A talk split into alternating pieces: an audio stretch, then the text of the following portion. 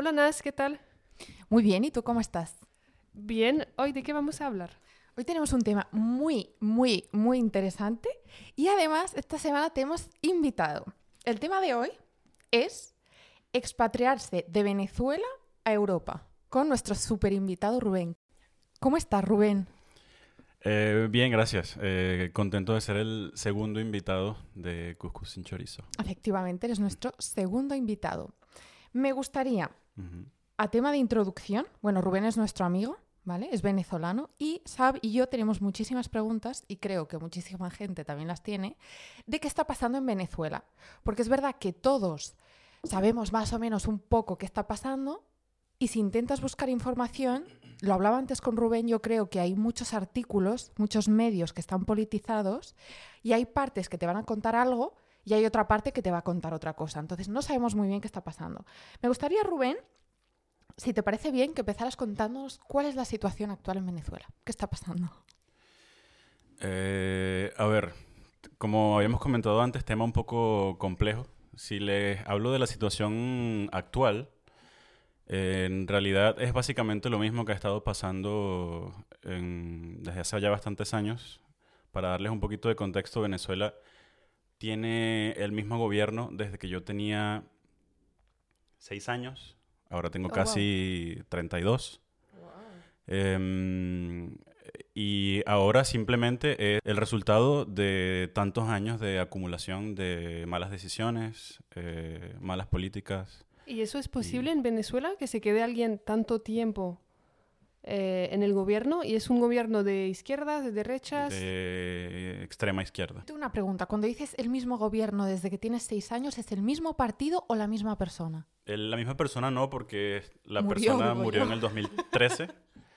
Eh, pero la misma gente, por así decirlo. Esta persona murió en el 2013. Antes de morir dijo que él quería ser reemplazado por la persona que está hoy en día que esa persona ganó las elecciones, entre comillas, eh, ya cuando la primera persona, Hugo Chávez, había muerto.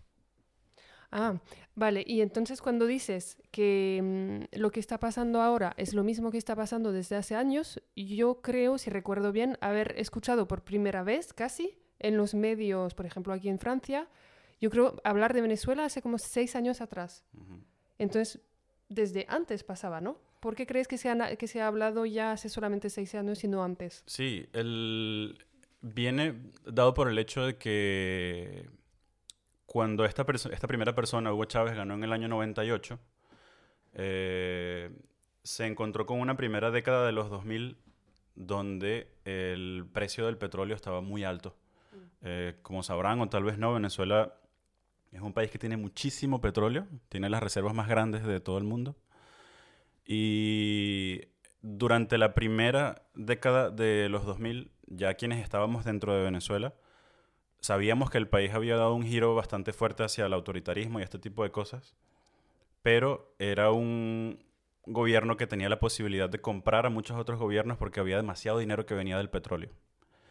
Y como la política al final es un juego de dinero, todo el mundo sabía que Venezuela se estaba girando hacia la dictadura, hacia el autoritarismo, pero siempre y cuando mantuviera el petróleo saliendo y los dólares saliendo, nadie se quejaba al respecto.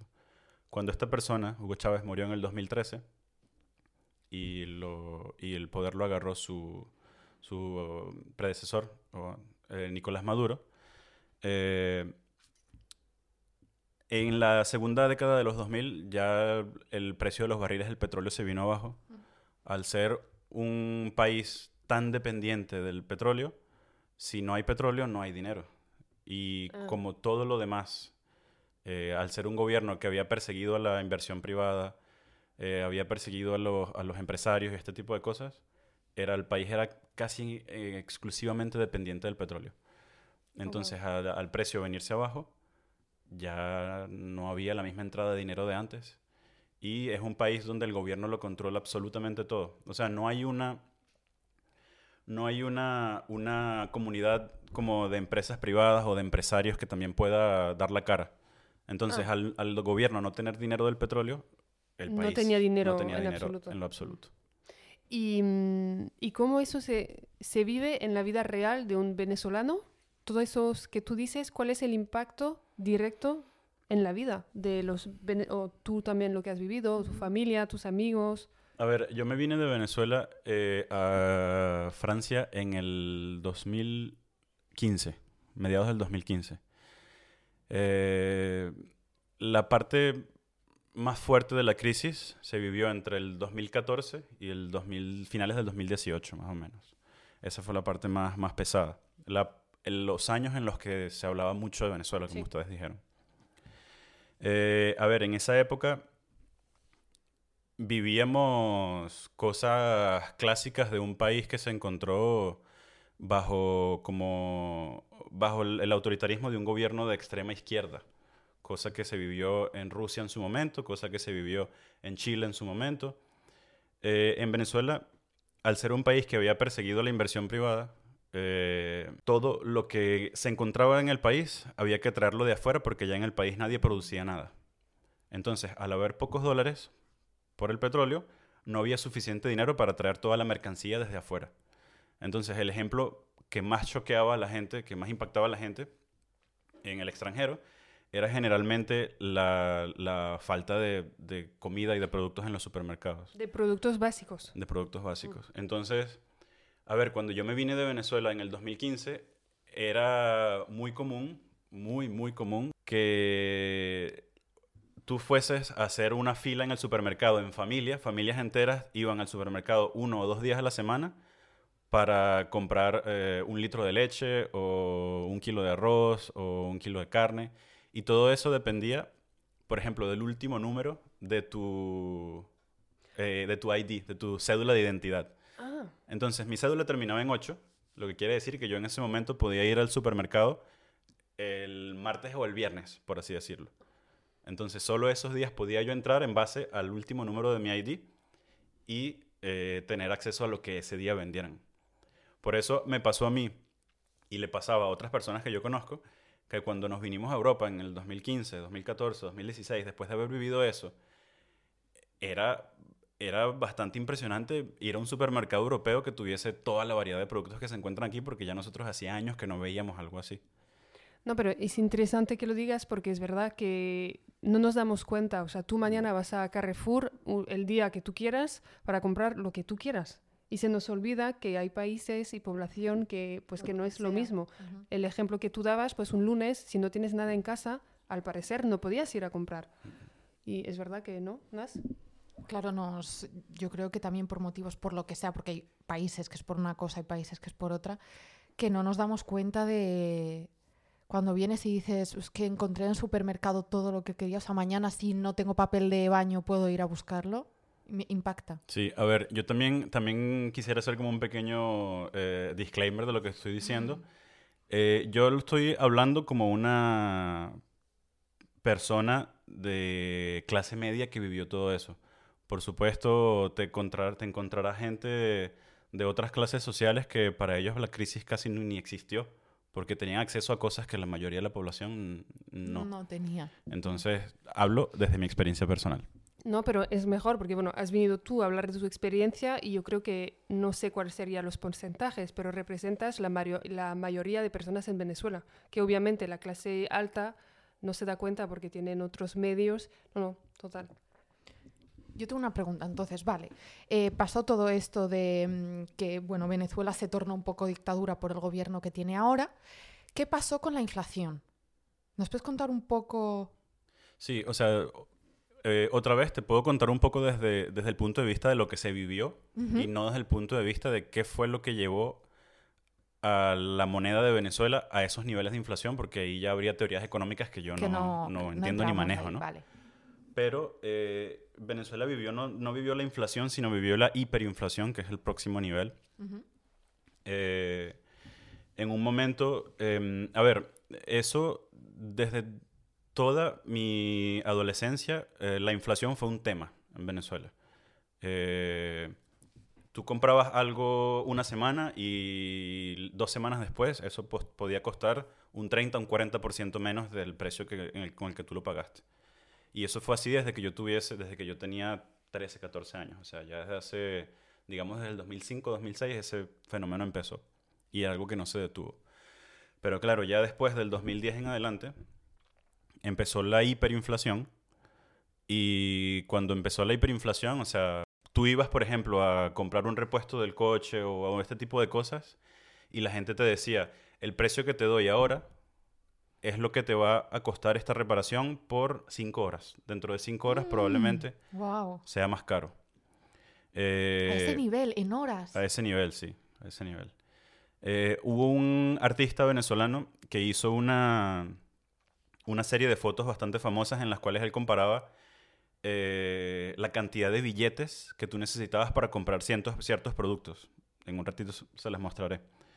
Había un par de fotos en las que él comparaba un, un kilo de pollo y era más o menos una cantidad de billetes de este tamaño La he visto. muy- una cantidad de billetes gigante. Mm. Entonces, claro, eh, eso hizo que, que comparado con el dólar, los, la moneda de Venezuela se devaluara mucho al punto de que en el punto más alto del, de ese- del momento de la hiperinflación, el sueldo de un venezolano, eh, en un mes, el sueldo, eh, la media del sueldo de los venezolanos equivaliera a, a unos 5 o 6 dólares por mes. Wow. Cuando, eh, o sea, me parece una cifra bastante chocante, pero ¿cuánto dirías que hace falta para vivir bien? En- porque a lo mejor la gente que nos escucha estando en Europa no se da cuenta, bueno, se dará cuenta que 6 dólares es nada, pero hace falta vivir, yo qué sé, 500 dólares, 1000 dólares. ¿Cómo puedes vivir bien? Lo que, eso para mí es una pregunta un poco difícil de responder porque yo me fui de Venezuela hace casi Mm. 10 años ya. Eh, y es una pregunta que hasta yo mismo me hago también hoy en día. Ah. Em, en el momento en el que yo me fui de Venezuela, tener 100, 200 dólares era muchísimo dinero. Ya hoy en día, la economía de Venezuela está casi, eh, un- está lo que se llama una dolarización de facto, que no es una dolarización oficial, pero la moneda nacional fue tan golpeada que ya es que ya no, no, tiene, no tenía sentido usarla y la gente en el día a día solo utiliza el dólar. Mm. Entonces, ya puede que hablemos de esto un poco más adelante, pero ahora Venezuela, al contrario, se ha convertido en un país ca- extremadamente caro. Nosotros viviendo eh, en París, o sea, yo viviendo ahora en, en París, la última vez que estuve en Venezuela, eh, ir al súper en Venezuela es más caro que ir a- al súper en, en París. Ah, wow. ¿Cómo, ¿Cómo se mantiene eso? Mm, No sé, pero la gente encuentra la manera. Yo tengo una pregunta. Y es, por ejemplo, si yo voy a un café a Venezuela, ¿puede que el café cambie de precio de la mañana a la... O sea, hay un precio fijo, como aquí vas a alguna cadena de cafés y pone latte, tal precio. O sea, es- a lo mejor es una pregunta tonta, ¿eh? Pero tú cuando vas pone el precio del café, productos tan simples, o producto de la leche vas al súper y la leche está a ese precio y mañana llegas y el café está a otro precio y la leche también. Hoy en día ya no pasa eso, porque, o sea, pasa, pero muchísimo menos que antes. Porque al, al tener la economía venezolana esta, esta cosa que se llama dolarización de facto, ahora se rige más o menos por la estabilidad del dólar Mm. y no del bolívar, que es la moneda de Venezuela. La moneda de Estados Unidos, el dólar, es una moneda que fluctúa mucho menos que el bolívar, entonces los precios pueden mantenerse un poco más estables dentro de los estándares de, de lo que se vive allá. Y a, a nivel político, no sé si afectan algo o qué conlleva que se use el dólar americano dentro de Venezuela. No, eso es un, un desastre absoluto porque la dolarización de Venezuela no es oficial, lo que quiere decir que el gobierno no tiene derecho a cobrar impuestos en dólares. Los impuestos en teoría se siguen cobrando en bolívares, que es una moneda que está absolutamente quebrada y que no tiene ningún valor. Entonces, eh, por eso es que en Venezuela hoy en día es, prácticamente un paraíso fiscal para la gente que vive allí adentro porque sigues pagando impuestos en una moneda que casi no tiene ningún valor, entonces en teoría pagas casi nada. Ahora, ¿cómo se beneficia el gobierno de esto, de cobrar impuestos en una moneda que no tiene valor? Una de las cosas que yo tampoco entiendo y, y que misterios de, de- de Venezuela, que hoy en día se ha convertido en un país bastante particular, ni siquiera comparable con, con nada que pase en, en nuestros países vecinos como Colombia y todo lo demás. Y si retomamos cuando tú vivías todavía en Venezuela, que en el 2014, si entiendo bien, también había un, un tema de seguridad. Ah, imagino. Sí, claro. ¿no? De claro. criminalidad, de seguridad. Eso lo veíamos desde fuera. Después no sé a qué nivel será cierto o, o no. Sí, em, a ver, no hay eh, una versión oficial de eso, pero por mucho tiempo se ha dicho que el, el, gobierno de Venezuela en su momento usó el descontrol de la criminalidad como herramienta para someter a la gente. Porque era muy obvio que Venezuela era un país extremadamente peligroso y violento y el gobierno no hacía nada al respecto. Ellos decían que la, la- la- la criminalidad era una sensación, que la gente hablaba tanto al respecto que tú te sentías inseguro, pero que en realidad no había nada que temer, cosa que no era cierto. En la época, durante casi toda mi adolescencia en la- y en los últimos años que yo viví en Venezuela, era, era, era de nuevo, o sea, un, país con una, con una criminalidad que es difícil de, explicar y que yo, mm, salvo gente que viva en zonas muy específicas de otros países como Colombia, México, El Salvador, Guatemala, este tipo de países, es muy difícil de hacerle entender a alguien eh, hasta qué punto llegó la criminalidad y la violencia en Venezuela. Nosotros aquí tenemos eh, otros venezolanos en nuestro entorno y a cualquier venezolano que tú le preguntes hoy en día que haya vivido eh, esa- ese periodo, todos, todos, y eso te lo puedo asegurar, todos tenemos eh, algún amigo, algún familiar al que secuestraron, algún amigo, algún familiar, algún conocido al que mataron, no quería usar la palabra, pero bueno, les, se los comento. O sea, era algo del, del día a día. Del día a día era bastante común escuchar que algo así había pasado. Y, y, Rubén, ¿esta criminalidad tú crees que venía por la situación que estaba viviendo en Venezuela o porque eh, eh, simplemente había gente que se aprovechaba de la situación y actuaba como criminal? A ver, yo no creo que, que nadie vaya a elegir la profesión de secuestrador si tiene muchas otras opciones en la vida. Yo asumo que, que era... Es que es complicado porque es como intentar eh, justificar algo que es bastante difícil de justificar, ¿no? Pero sí, asumo que se trataba de gente que no tenía ninguna otra opción y, pues se iba por esos, por esos, por esos caminos. También teniendo en cuenta que eh, habiendo un nivel de corrupción tan alto, un sistema legal que muy pocas veces encontraba verdaderas soluciones a los problemas, entonces tú podías eh, meterte en ese mundo estando casi seguro de que probablemente no te iban a, a, atrapar si eras, entre comillas, un poco inteligente. Y sabiendo también que, bueno, que también esto es un caso que se repite en muchos países de América Latina, eh, al final gente como la policía, los militares, eran en muchas ocasiones las mismas bandas que al final secuestraban a la, a la que gente. Esa yo creo que es la parte más dura, o sea, más dura, no sé, pero normalmente son personas que te tienen que ayudar, Uh -huh. a quien puedes ir si estás frente a esta situación y ahí ni siquiera. Sí. O sea, no podías diferenciar, a lo mejor no el 100%, pero ya. O sea, no Y- podías confiar en... En nadie. Mm. Y entonces en ese momento, De hecho, en esa época había un, un meme eh, en, en Venezuela que decía que un chico venía caminando y se había, se había alegrado cuando escuchó una moto al ver que era un ladrón y no un policía, uf, porque tenía así, más miedo del policía que del ladrón. Sí, sí, sí, fuerte. Y entonces en ese momento tú di- decidiste o no tenías otra opción de dejar Venezuela, dejar tu país. Eh, a ver, sí, eh, yo como, como casi todos los adolescentes de mi generación, nosotros crecimos en Venezuela con el pensamiento de que en algún momento teníamos que irnos. Ya ahí no había... Otra eh, o sea, quedarse no era una opción. Desde, desde mis 12, 13 años, yo siempre tuve en mi, en mi casa mis padres que me decían que en algún momento que tuviese eso siempre presente, yo tenía que irme a otro lugar porque no, no se Y- podía estar. ¿Esto no dirías te- que te ha conllevado una carga mental y una ansiedad bastante fuerte? Sí, por supuesto. Claro, claro. porque saber, o sea, tus padres te lo Claro, dicen por tu bien, porque no ven que vas a tener un futuro, pero tú saber que tienes que dejar tu casa, dejar tu familia. Sí, lo que pasa es que también eh, en, en mi generación eso fue algo que se normalizó bastante porque... que tus amigos vi- Porque vivían todos lo nos mismo. fuimos, todos nos fuimos. Eh, yo en estos casi 10 años que tengo en Francia solamente he vuelto a Venezuela dos veces. Y la última vez que volví me di cuenta de que ya Mm, no tengo en realidad casi a nadie a quien visitar, mis amigos todos se fueron, o sea, todas las personas de mi generación eh, que estaban en mi entorno ya no están en, en Venezuela.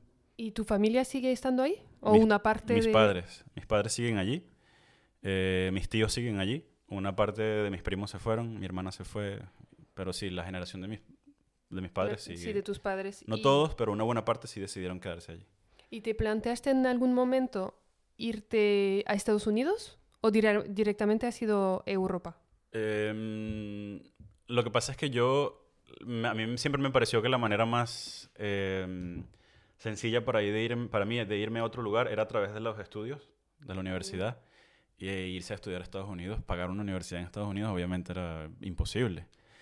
Em, Francia, donde, está, donde vivo yo ahora, eh, era uno de los pocos países que me daba la posibilidad eh, económica de trabajar y con mi trabajo yo pagarme la universidad porque mis papás no me podían ayudar.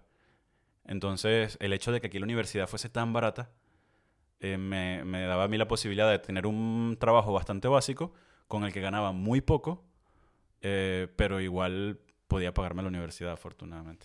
Yo te quería preguntar cómo está la educación, si nos puedes decir rápidamente cómo está la educación en Venezuela, porque parece que es fácil, em, como cuentas, venirte hacia aquí, o sea, si estudias tienes la oportunidad de salirte, de irte fuera. ¿Cómo está la educación? ¿Crees que en Venezuela hay una buena educación, pero desafortunadamente por la situación actual no sirve de mucho a lo mejor quedarte ahí si no tienes eh, los medios para eh, crear una empresa o hacer algo así? A ver, yo creo que en su momento la educación de Venezuela fue bastante buena. Eh, hoy en día yo no diría que, yo no diría que es mala. A ver, la educación, como cualquier otro aspecto de la vida de los venezolanos, ha sido impactada por la, por la crisis y ahora es mucho más complicado que antes, ¿no? Pero em, el sistema educativo venezolano es casi una copia, fun fact para quien no lo sepa, es casi una copia del sistema educativo francés. Ah, Porque el, el presidente que en su momento lo implantó, Antonio Guzmán Blanco, eh, él era muy fanático de Francia y se trajo un montón de, de profesores y, y de, de Francia para que eh, crearan la misma estructura en Venezuela. Entonces nuestro sistema educativo eh, está estructurado muy parecido al francés, nuestras notas van del 1 al 20 también como en Francia. Y, y sí, yo diría que, va- que, que en su momento fue bastante bueno. Em, y bueno, ahora, ahora no, no sé qué tanto. Y entonces, en, en este momento, ¿cuál era tu imagen o la imagen que se hacía la gente en Venezuela de Europa? ¿O la tuya? Yo, eh, a ver, estábamos un poco, menos un poco menos familiarizados con Francia, en particular, en Venezuela. Pero en Venezuela en general siempre tuvimos mucho contacto con europeos. Mm. Venezuela tú tenía una inmigración italiana, portuguesa y española muy grande. Muy, muy, muy grande. O sea, era muy, muy típico en Venezuela tener algún amigo español o hijo de españoles o italiano o, o portugués o yendo más allá o libanés, chino, tipo de, de- de- de personas. Ya con Francia, la inmigración francesa fue mucho más pequeña comparada a las otras tres de, Italia, eh, Portugal y España.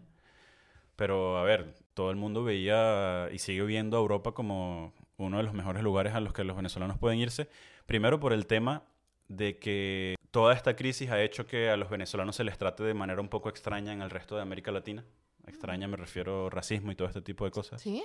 Cuando en Europa no pasa tanto eh, comparado a, a lo que se vive en, en América Latina hoy en día.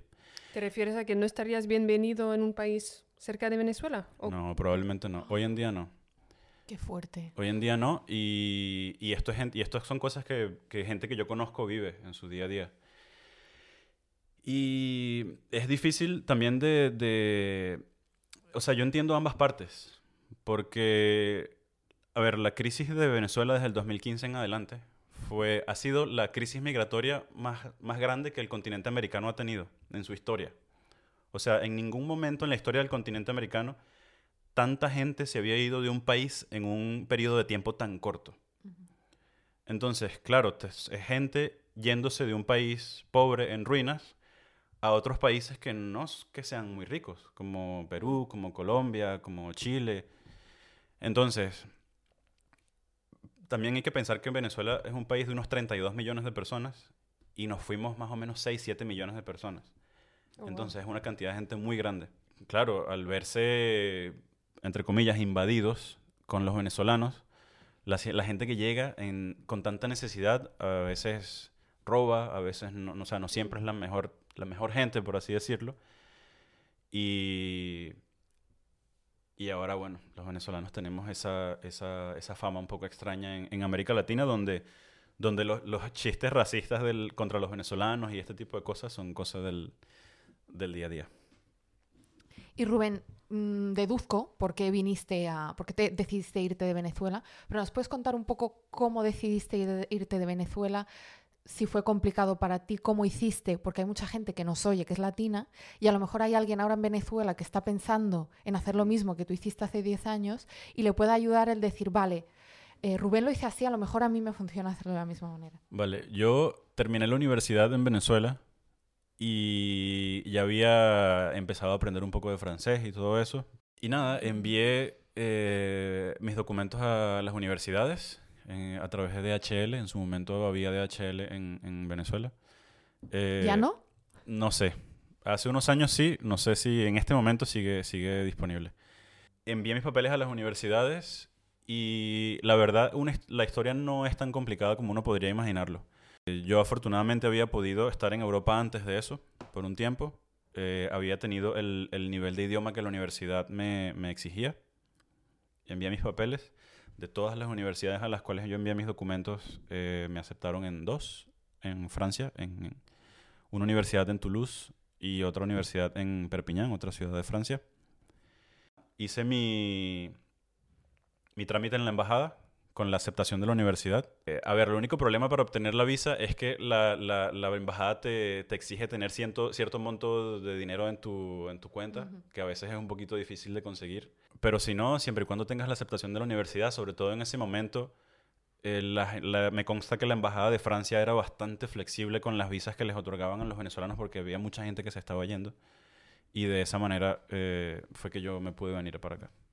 Entonces, el primer consejo, si entiendo bien, es aprender el idioma del Sí. país donde quieras ir. Porque si es Alemania, pues eh, empezar a aprender alemán antes, porque te lo, van a, te lo va a pedir la universidad. Si ¿no? te vas por la universidad, sí. A ver, hay millones de casos Mm. diferentes, ¿no?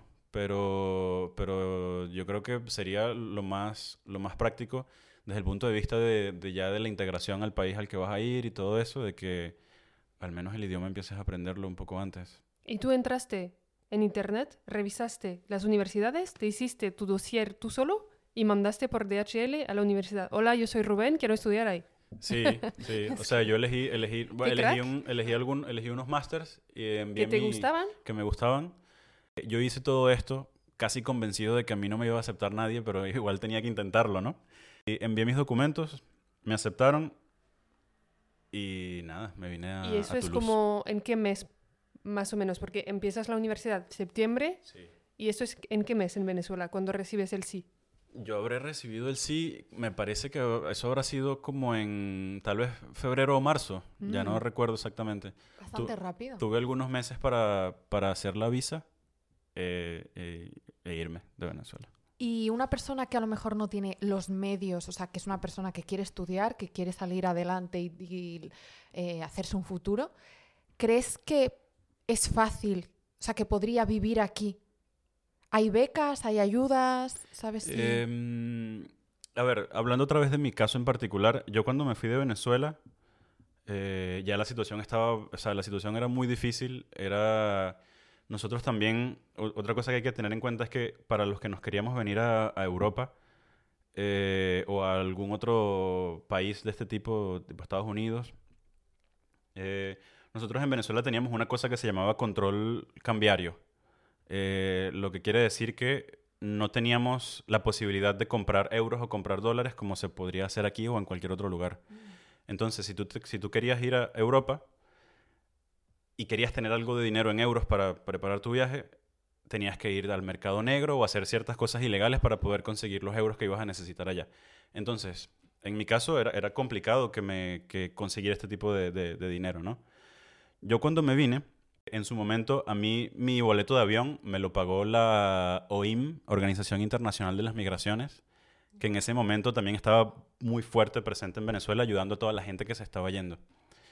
Yo lo que hice fue hacer una carpeta, un dossier, eh, explicando mi situación, que ya tenía la aceptación de la universidad, que mi visa estaba aprobada y todo eso, y que me iba a Toulouse a estudiar, que el boleto costaba como mil dólares y que yo no, teníamos cuenta en el extranjero para pagar este, el boleto. Y esta, esta organización, Organización Internacional de las Migraciones, con base en Caracas en su momento, compró mi boleto, el mío y el de un montón de gente que yo en su momento conocía, que estábamos todos yéndonos a otros lugares. Qué fuerte. Eh, bueno, me lo dieron de esa me, me, me, pagaron el boleto. Mi papá me dio un poco de dinero en efectivo que me alcanzaba a mí para algunos ¿En meses. euros? Sí. Que me alcanzaba a mí para algunos meses. Eh, ya más, que tenga más que ver con, con si... ¿Cómo haría otra persona que quisiera hacer más o menos lo que yo hice? Eh, a mí me parece que en este tipo de situaciones o, o, o las condiciones en las que yo me tuve que venir a Europa, yo no pude haber escogido un mejor país que Francia, honestamente. Eh, eh, sobre todo porque, em, como ya había comentado antes, estudiar aquí en la mayoría de los casos es bastante barato. Yo, sin tener eh, ayuda de nadie, eh, pude conseguir un trabajo de estudiante típico en un restaurante. ¿De Eh, camarero o algo así, en- parecido. sí, en Subway, en comida rápida. Porque hablabas Ese- francés, ¿eh? sí. Otra vez. Ajá. Ese, ese trabajo me daba a mí unos 500, 600 euros al mes, eh, que es poco, pero yo solamente me ocupaba de mí mismo. Em, la universidad me costaba como unos 200 euros el año, o sea, prácticamente nada. Eh, en Toulouse yo pagaba 350 euros de, de- de alquiler, eh, de renta, y aparte de eso, el, tenía 170 euros mensuales por las, para las ayudas para el, el alquiler, la APL. Ah, de, ah, vale. El sistema de Francia que es que tú, o sea, de lo que he entendido yo, en cada momento te lo has currado bastante, porque tú tienes que buscar si hay ayuda, tienes que hacer otra vez otro dossier Ujú. y sí, también te lo has buscado, buscado bastante bien, porque APL de por sí yo no pensaba que podías tú cobrar estando extranjero. Y a lo mejor la gente que nos escucha tampoco lo sabe. Sí, eh, a ver, no sé si el hecho de que yo tenía estatus de estudiante me daba algunas facilidades, Ujú. em, pero con esos 500, 600 euros que yo hacía al mes, durante toda mi, mi época de estudiante en Toulouse, la verdad es que nunca me, e- económicamente, nunca me faltó nada. A ver, no, no vivía como un rey, pero todo lo que necesitaba lo, lo tenía. Y, y honestamente yo creo que eso, eso en Estados Unidos no hubiese sido posible. Mm. Eso en, por lo menos en un país como España, hubiese sido mucho más complicado. Eh, y por Ah, eso... Estando de, de América Latina, porque uno podría pensar que es más fácil porque es tu idioma, a lo mejor hay algunas cosas parecidas. Sí. ¿Tú ves que no? No, yo pienso que no, porque... A ver, te hablo de nuevo de mi experiencia personal, ¿no? Em, yo pienso que no hubiese sido más fácil para mí en un país como España porque estudiar en España es mucho más caro que en Francia. Mm, es verdad. Eh, el sueldo probablemente hubiese sido aún más bajo por la misma cantidad de horas. El alquiler probablemente hubiese sido el mismo y no hubiese tenido ninguna ayuda del gobierno para pagar mi renta mensual. Entonces, y si hubieras escogido Estados Unidos, estarías todavía a día de hoy reembolsando el... Sí, no, préstamo no, para Estados la Unidos- universidad. Estados Unidos nunca fue una opción para, para la universidad, nunca. Entonces sí, yo creo que, a ver, eso fue hace nueve, diez años. Una persona que quiera hacer lo mismo hoy en día, no sé qué tan fácil o difícil sería, pero yo lo hice. Viendo hacia atrás me parece que fue un camino un poco complicado, pero en su momento todo se daba. Y yo creo Mm. que fue porque Francia tenía las condiciones para, para apoyar a alguien que venía en, esa, en esas circunstancias. 200 euros has dicho que pagabas en la universidad. ¿Por qué? ¿Era el precio de la universidad o era por un motivo? No, porque era el precio de la universidad. Sí, te iba a decir, la mía también nace, porque yo he estudiado en una universidad pública, obviamente después tienes universidades privadas, que es mucho más caro, pero yo he estudiado personalmente en la pública, mi educación, o sea, mi máster y todo eso, no tengo ninguna queja, y Sí. yo realmente lo recomiendo. Si Y- la gente tiene miedo de que sea mucho menor, eh, la calidad que te pueden dar, yo lo recomiendo. ¿eh? Es que yo lo digo porque en España la, educación es gratis para la gente que vive en España. Pero es, cierto, porque en mi universidad había, gente, había mucha gente que venía de China o de, de Estados de México. Y le costaba un dineral la universidad. O sea que para nosotros fuese gratis no significaba que para una persona que venía de fuera como Rubén a matricularse en la universidad directamente em, fuese gratis. O sea, no, me, no concibo que en España para una persona que viene de fuera cueste 200 euros. Eh, ah, vale, porque yo eh, doy mi, mi, experiencia personal. Yo hice mi Erasmus en España, en Alicante. Y ahí, por ejemplo, cuando llegué a la Universidad de Alicante, siendo francesa, me enseñaron el monto que tenía que pagar, que era muchísimo dinero. Pero estando en el programa Erasmus, lo cobraba Francia y era gratis. Pero entonces eso eh, es lo que hubiera pagado yo estando sola en España, sin Erasmus, sin nada. Sí, y a ver, también yo con mi situación hubiese podido enviar otro dossier y la universidad me salía completamente gratis. Cero euros hubiese pagado. Solo que no, en su momento no lo hice porque me parecía que pagar 200 euros en un año era un precio bastante razonable para todo lo que yo estaba recibiendo. Entonces por eso digo que no pude haber escogido un mejor país que Francia. Justo mi pregunta, la pregunta siguiente iba a ser ¿por qué escogiste eh, Francia y no, por ejemplo, España, teniendo más facilidades con el idioma? Pero nos acabas de comentar que es básicamente por un tema de que la educación en Francia, como que el gobierno de Francia ayuda bastante más a la gente que viene de fuera y quiere estudiar aquí que el gobierno español. Sí, además aparte de eso, ya separando un poco el tema económico y de universidad y todo eso, Francia se me hacía más culturalmente atractivo porque ya España Mm, no había tanto de interesante para mí allí, porque Venezuela tiene una, una, una comunidad española muy grande, ya de cierta manera estaba yo algo familiarizado con España, y yo quería también algo nuevo, algo diferente. Y estabas saliendo completamente de tu zona de confort, un idioma diferente, una cultura diferente, a lo mejor querías no estar eh, con, como tú decías, comunidad española, como ya conocías, ¿no? A Rubén le van los desafíos. Mm, tema legalidad y visa, permisos de trabajo. Supongo que al ser estudiante ya viniste con una visa estudiante con la que podías trabajar. Pero em, no sé si la visa que tú tenías era estudiante más trabajo o solo estudiante y en el caso de una persona que venga sin estudiar, ¿tú crees que es fácil acceder aquí a un visado de trabajo o a tener un, una carta de identidad para poder vivir aquí, o sea, un permiso de residencia? Yo creo que sí es relativamente fácil. Una vez más, comparando Francia con otros países de Europa, creo que, creo que es de los, de los países que más facilidades da para ese tipo de temas. Eh, mi visa de estudiante me permitía eh, trabajar un máximo de 20 horas por semana. Que trabajando esas 20 horas por semana yo hacía esa cantidad de dinero que ya les comenté. Legalmente no podía trabajar más horas porque se supone que mi actividad principal tenía que ser la universidad porque la visa es de estudiante, no de trabajo. Entonces, sí, a ver, tienes esa, tienes esa visa mientras estés estudiando. Cuando terminas la universidad, eh, es cuestión de moverse, buscar trabajo y tal. Y, una vez lo tienes, normalmente sí es bastante sencillo hacer el cambio.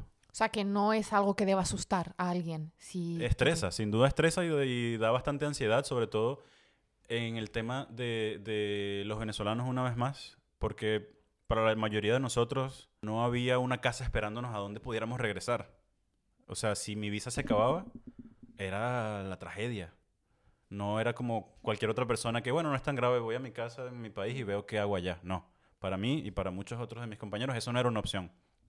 Entonces, sí, es estresa y da bastante ansiedad, pero en general las cosas se dan.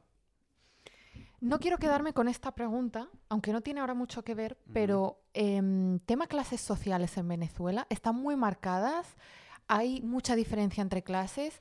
Lo digo por el tema de una persona que pertenezca, a lo mejor tú me dices, es que la clase media tiene más posibilidades de poder acceder a irse a Estados Unidos o irse a Europa, o eh, la clase alta es la o clase media alta es la única que lo puede hacer. Eh, tema clases sociales sí están muy marcadas. De hecho, yo creo que esa es una de las, de las maldiciones, por así decirlo, de toda América Latina. en unos países mm, está mucho más pronunciado que otros. Venezuela siempre tuvo una separación de clases sociales bastante pesada, bastante fuerte, eh, solo que ahora es más fuerte que nunca. Em, A ver, como yo comenté, las últimas veces, yo he estado en Francia ya casi, en casi hace casi 10 años y en 10 años yo he ido a Venezuela dos veces. La última vez que fui fue en eh, diciembre del 2022. yo estando allá me daba cuenta que en Venezuela había más carros de lujo de los que yo veo en París. Más coches, más, más carros que cuestan por encima de 100 mil, 150 mil dólares. ¿Cómo es posible eso en un país como Venezuela? Corrupción y entre otro montón de cosas, ¿no? Ahora, Venezuela tiene una clase muy rica, pequeña, una clase media pequeña y una clase baja que es casi la mayoría de, la población. Eh, Venezuela en su momento fue un, país bastante rico con una clase media eh, pujante que, cada vez se hacía más grande, una clase alta a la que se podía acceder. Eh, hoy en día es bastante complicado quebrar esas barreras entre una clase y otra porque la situación del país ya no, no te permite escalar, simplemente. O sea, una persona que tiene, por ejemplo, una panadería, un restaurante en Venezuela, sería clase media, o sea, una persona que tiene su trabajo propio, es decir, su propio emprendimiento, ¿sería clase media? Porque aquí sería incluso, podríamos decir, clase media tirando un poco alta, vive bien. Eh, difícil difícil para, para, mí responder esa pregunta eh, en los estándares de hoy en día, porque yo, Venezuela, con todo lo que ha pasado, eh, o sea, se ha creado una situación y una manera de vivir bastante particular que no es comparable con nada de lo que pasa en los países vecinos. una persona que tenga su negocio allí, como mis, mis padres, por ejemplo, eh, siguen siendo clase baja para los estándares de, de los países vecinos. Eh, y diría yo clase media para los estándares internos. Eh, pero sí, o sea, nada que ver con lo que sería una clase media hoy en día de Colombia, de México, mm. de Brasil, este tipo de, de, lugares. ¿Y tú has notado algunos cambios entre hace 10 años atrás y finales de 2022, que serían después de 8 años, más o menos? ¿Tú has notado cambios en Venezuela? ¿Para bien o para mal? Eh, a ver, cuando yo me fui, eh, ya hoy en día no es la, situación desastrosa que era hace algunos años, eh, por, varias razones. Una de las razones que ya comenté, el hecho de que ahora se usa el dólar da una estabilidad, da una cierta sensación de estabilidad económica que nunca antes habíamos tenido. O sea, desde que empezó todo esto, ¿no? Eh, otro tema que hay que tener en cuenta es que el mismo gobierno eh, está en Venezuela desde el 98. Eh, ya hoy en día la gente aceptó que mm, ellos no se van a ir de ahí, que es un gobierno que probablemente se va a quedar allí como el de Cuba o como el de quién sabe cualquier otro país, ¿no? Al, al haber dejado de pelear la población, la situación se siente también un poco más tranquila, ya el país se siente menos hostil mm. Eh, ya sientes que puedes vivir un poco más tranquilo porque la gente aceptó que el gobierno está ahí y se van a quedar. Nosotros tenemos que intentar buscar la manera de seguir viviendo nuestras vidas con ellos ahí, porque no hay manera de seguir peleando, peleando, mm. peleando. Mm. Eh, entonces, yo ahora en los últimos años, o sea, en el último, la última vez que yo estuve, sí vi una cierta estabilidad un poco rara que antes no existía. Eh, primero porque también la situación de los mercados ya se resolvió. El hecho de que, de que la economía de Venezuela ahora esté dolarizada hace que eh, sea un poco más sencillo importar los productos que hacen falta. Entonces ya el problema de la, la, falta de productos en los supermercados no es un, no es un tema. Eh, ¿Y medicamentos? Porque sé que también eso ha sido En su momento igual, o sea, complicadísimo. o sea, un poco mejor o... Un poco mejor si vas al servicio privado. Si vas al servicio mm. público... Mm. Bueno, sí, nada que ver ahí. Y hablando de Europa, ¿qué dirías? Porque cuando te escuchamos, no sé tú, Nas, pero me parece que entre comillas todo ha sido bastante fácil y me imagino que no es el caso. Mm. Seguramente has tenido que tener eh, muchas barreras y muchas, a lo mejor eres una persona muy resiliente y, y, al final todo, todo se dio. Pero ¿qué dirías que ha sido tu mayor desafío estando en Europa, al llegar a Europa y cómo lo has, eh, ¿Cómo lo has superado? Eh, a ver, para mí, y yo creo que para la grandísima mayoría de, de, los venezolanos que nos fuimos en ese momento, sobre todo los de mi generación, yo creo que el mayor desafío no fue físico, por así decirlo, porque en mi, en mi situación personal, como dije, eh, yo logré conseguir un trabajillo cuando llegué acá, con eso me pagaba todo, nunca me faltó nada, honestamente. El mayor desafío fue psicológico. Mm. Em, claro. Porque nosotros nos fuimos de nuestro país eh, sabiendo que regresar no era una opción, estando en un lugar con el que yo me sentía bastante agradecido, pero que igual no era mi casa en su momento, ¿sabes? Entonces, recibiendo, bombardeado por las noticias todos los días de todo lo que pasaba allá, sabiendo que habías dejado tu familia allá, que no había manera de que tú los sacaras de ahí y que los pudieras ayudar. Eh, entonces, todo eso pesaba bastante. Sobre todo el 2016, 17, 18, fue, fue una pesadilla. Eh, mi entorno en, en, Toulouse eh, era de cierta manera bastante venezolano y todos estábamos al, al, tanto de cada cosa que sucedía, de que... Que también vivían un poco lo que tú vivías, ¿no? que también vivían lo que yo vivía, exacto. Y, y, sí, yo diría que mi mayor desafío fue aprender a vivir con eso, aprender a vivir con el hecho de que, de que todo lo que estaba pasando allá eh, era algo sobre lo que yo no tenía ningún poder y que, y que mi familia se quedaba allí y que, bueno, había que encontrar la manera de que tanto mi vida como la de ellos continuara y ya veríamos en qué momento nos íbamos a volver a ver. Sí, es, es bastante fuerte lo que dices porque por un lado podrías sentir culpa de estar fuera de tu familia, pero por otro lado, si tú estuvieras en Venezuela con toda esta, situación, yo estoy segura que tus padres duermen mejor ahora que estás en Europa que si te hubieras quedado en Venezuela. Por supuesto, y hasta en su momento, hasta en su momento cuando yo, cuando la universidad me aceptó, cuando me aprobaron la visa, cuando me fui y todo, fue muy difícil, pero honesta, en realidad fue la mejor noticia del mundo porque mm. es que en Venezuela no había nada que hacer. En Venezuela no había nada que hacer y, y, además toda mi generación, y eso ustedes lo pueden ver con, con los venezolanos que tenemos en nuestro entorno, eh, nosotros desarrollamos una relación un poco extraña con nuestro país porque, ok, fue el lugar donde nacimos y todo esto, pero no fue, o sea, fue un país siempre muy hostil hacia nosotros, mm. que, que solamente nos agredió, que solamente nos dio dolores de cabeza, que solamente nos dio sufrimiento. Y, y ahora es un poco raro, pero ahora yo considero, y muchas de las personas que yo conozco, consideramos que nuestros países son el lugar que nos acogió. Yo, yendo a Venezuela, yo ya no siento que, que, ese es el lugar, o sea, que es el lugar donde quiero estar, donde debo estar, donde me siento a gusto. Nada que ver. Podríamos decir o atrevernos a decir que si no estuvieran tus padres todavía, no volverías. ¿no? es que no, le verías el interés de... No. Seguro. Qué bonito lo que has dicho y qué triste también. Pero las cosas son así.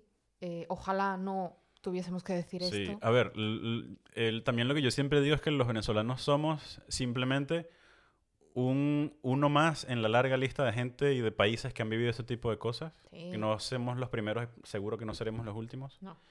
Eh, Desgraciadamente no. Y, y bueno, eh, tampoco la intención es que hacernos las víctimas de nada. Simplemente entender la situación que atravesamos, que mm, esa situación hizo que hoy en día tengamos eh, ciertas maneras de ver el mundo, ciertas maneras de, de, entenderla o apoyar ciertas ideologías políticas, porque crecimos absolutamente sumergidos y, y, agredidos por cierta ideología que hoy en día eh, no es para nada lo que un venezolano quiere cerca de él o de ella.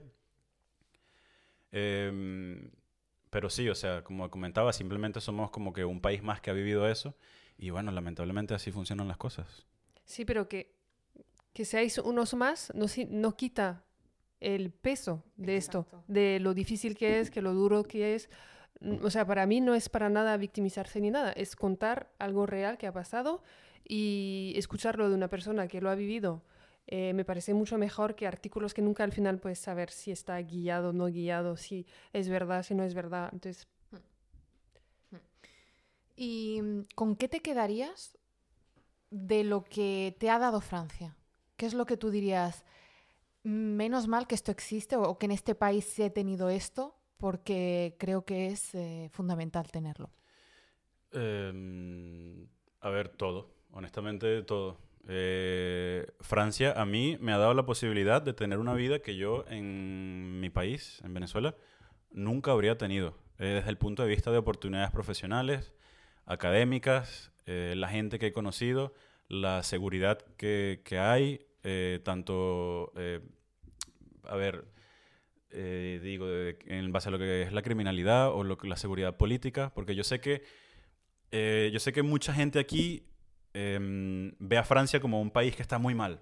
Y eso, y eso yo lo, entiendo y lo respeto porque yo creo que una de las cosas que, que, llevó a Venezuela a, la destrucción, por así decirlo, fue ese constante positivismo de que todo está bien, todo está bien, todo está bien, cuando no, no, las cosas no están bien. En algún momento hay que quejarse, hay que, hay que intentar hacer que, que las cosas mejoren, ¿no? Entonces, a ver, yo creo que, Francia tendrá sus, sus, sus errores, ¿no? Sus cosas, pero, pero en general yo ahora siento que esta es mi casa y, y, que es mi país y, pues yo todo, todo lo que me ha dado estoy súper agradecido.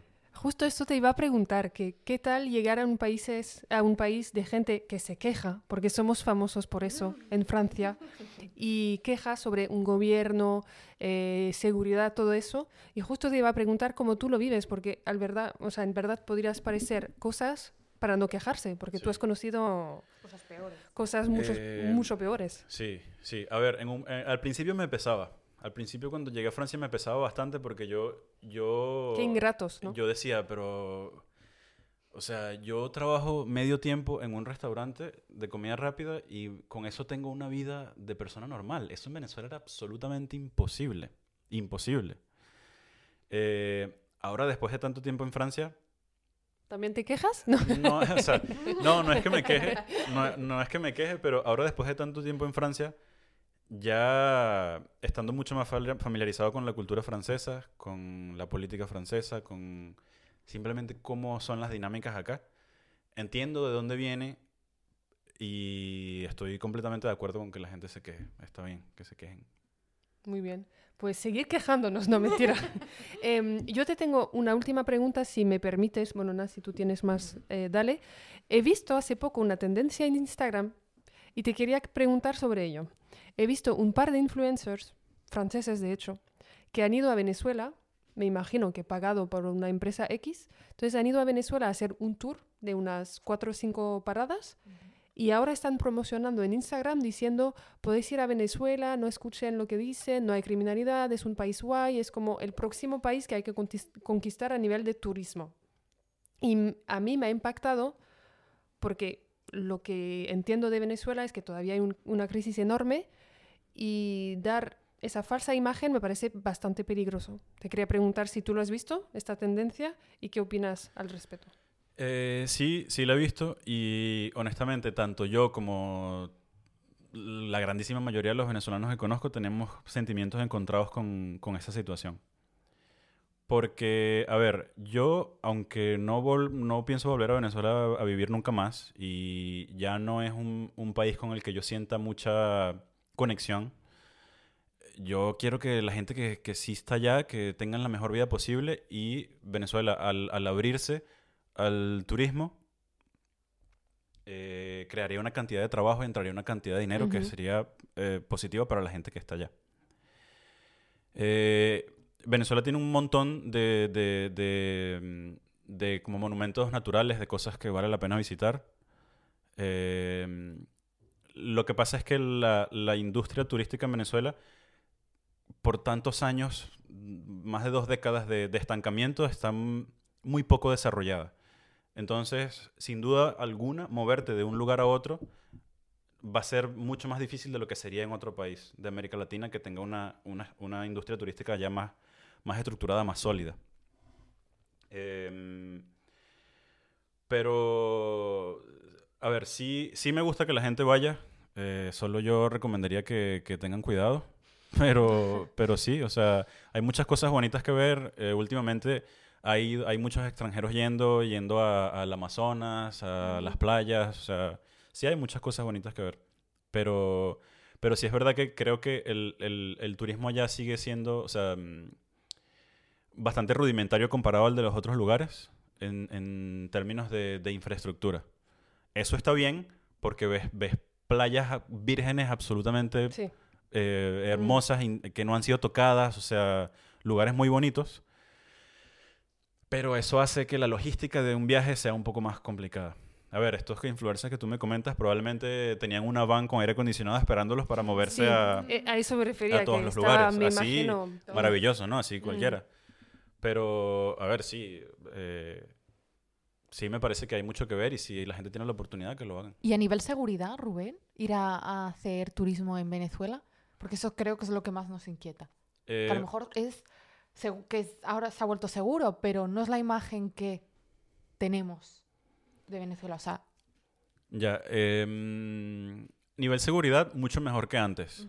Mucho, mucho mejor que antes. De hecho, cuando yo estuve allí en el 2022, eh, uno camina por calles mucho más tranquilo de lo que caminaba uno por esas mismas calles en el 2014, 2013. Eh, yo creo que, a ver, hay que tener cuidado y tomar las mismas precauciones que se tomarían en, casi cualquier otro lugar. Evitar ciertos lugares, em, evitar hacer ciertas cosas. em, aunque suene feo, tal vez no. No mostrar que uno es obviamente un turista, eh, pero, pero yo creo que el nivel de seguridad está, está mucho mejor que antes, sin duda. súper interesante, Rubén, todo lo que nos has contado. Nos quedaríamos una hora más hablando, pero Mm. nos da miedo que no nos escuche la gente. Em, vamos a ver cómo... mm, qué quieren saber nuestros oyentes y no dudamos ni descartamos volver a llamarte para otro, otra segunda parte. Sí, si queréis saber, yo creo que has tocado muchos temas, pero si estáis interesados en una parte 2 o algunas preguntas en concreto, no duden en hacerla, a ver si Rubén se atreve en volver, porque nosotras encantadas. Muchísimas gracias por tu, tes- tu testimonio, que me ha parecido súper interesante. Espero que te haya gustado a ti también. Sí, me gustó, me gustó mucho estar aquí con ustedes y nada, si hay, si hay la posibilidad de otra conversación, me, me avisan nada más. Muchas gracias, Rubén. Gracias por escucharnos y nos vemos en el siguiente capítulo. Chau. Chao. Chao.